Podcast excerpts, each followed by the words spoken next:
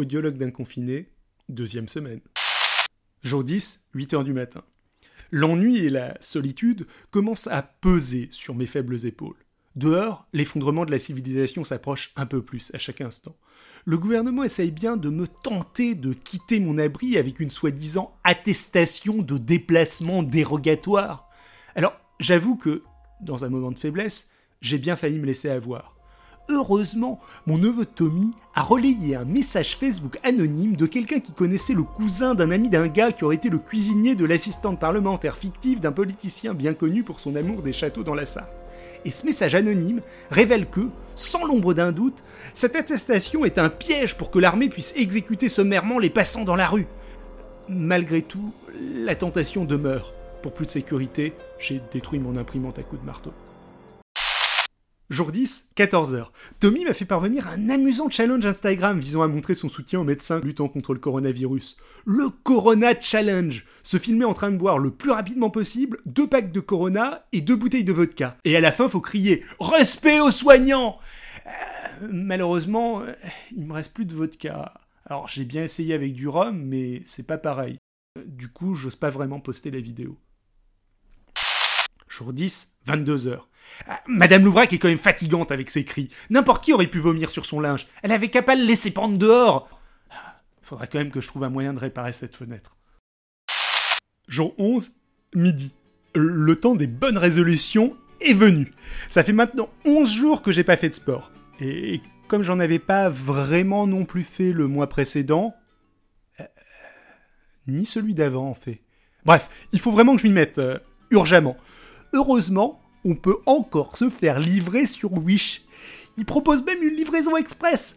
Du coup, je me suis commandé un électrostimulateur abdominal et une paire d'haltères de 70 kg. Avec ça, je vais ressortir du confinement avec un corps de dieu grec. Easy peasy les amis. Jour 11, 13h. Mais qu'est-ce que j'ai fait? Je suis fou. Encore une fois, je me suis laissé emporter. Me faire livrer un colis de Chine pendant l'épidémie, c'est peut-être faire entrer la mort chez moi. Le paquet pourrait être contaminé. Il est sans doute trop tard pour annuler les livraisons, et puis de toute façon, je sais pas trop où cliquer, et ça m'intimide de parler au support technique. J'ai mis en danger ma vie et celle de Nono. John Dryden avait bien raison.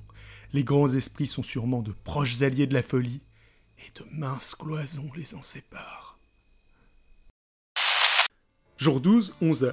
Après une fiévreuse nuit de recherche sur Doctissimo, j'ai enfin trouvé toutes les informations. Le virus peut survivre une journée entière sur du carton, mais il résiste pas vraiment au métal, tout particulièrement pas au cuivre. Du coup, j'ai préparé un genre de sas anti-coronavirus dans la cage d'escalier de l'immeuble. J'ai recouvert le sol d'écrous, de vis et de clous en cuivre que j'ai collés à la superglue. Bon, pour l'instant, j'ai juste eu de quoi faire le chemin qui relie mon appartement à la porte d'entrée. Mais si j'arrive à trouver assez de matières premières, je m'occuperai du reste de l'immeuble. Les voisins me remercieront, c'est aussi eux que je protège avec mon système. Jour 13, 18h. Des remerciements, tu parles. Loubrac gueule encore. Tout ça parce qu'avec ma barrière de boulon, la porte d'entrée de l'immeuble s'ouvrirait plus. Mais on est en confinement, je vous ferai dire. C'est pour son bien tout ça. Elle prétend qu'elle se serait cassé la gueule en accrochant son panier dans un clou qui dépassait.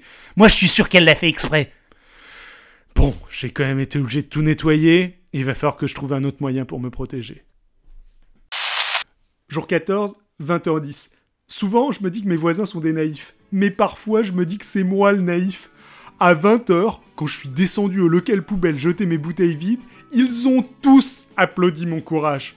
Alors que moi, je me rendais même pas compte du risque que je prenais. Enfin bon, ils sont gentils, ça me rassure un peu sur la nature humaine. Jour 14, 21h. Le tracking de Wish vient de me dire que mon paquet arrive. Peut-être que demain, à la même heure, je serai contaminé, mourant ou mort. Je vais passer la soirée à boire et jouer avec Nono.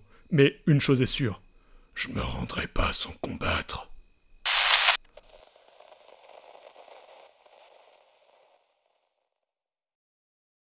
Voilà, c'est tout pour ce deuxième audiologue d'un confiné. On espère que ça vous a plu. Comme d'habitude, on a écrit ça à deux, Adrien et moi. On attend avec impatience vos feedbacks sur les réseaux sociaux, que ce soit sur Twitter, sur Facebook ou sur Discord. Les liens sont tous dans la description.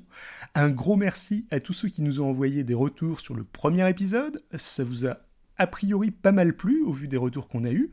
On espère qu'on en aura tout autant sur celui-ci. Et puis, n'hésitez pas aussi, si jamais vous avez des conseils, vu que c'est la première fois qu'on fait euh, ce genre de format avec Adrien. Si ça vous a plu, on vous incite aussi fortement à faire notre promo sur les réseaux sociaux et auprès des personnes que tout ça pourrait faire marrer, histoire de booster notre fame. Sinon, pour information, il n'y a pas d'autres capsules d'âge critique prévues, mis à part la suite de ce journal d'un confiné qui devrait arriver dans à peu près une semaine. Et en guise de gros épisodes d'avril-mai, vu qu'a priori avec le confinement on n'est pas prêt de pouvoir réenregistrer à 5, on vous rediffusera sans doute un live politique qu'on avait enregistré à deux avec Adrien sur l'affaire Sarkozy-Kadhafi. Sur ce, restez chez vous, on espère que votre confinement se passe au mieux et on vous souhaite tout tout plein de courage pour la suite. Ciao à tous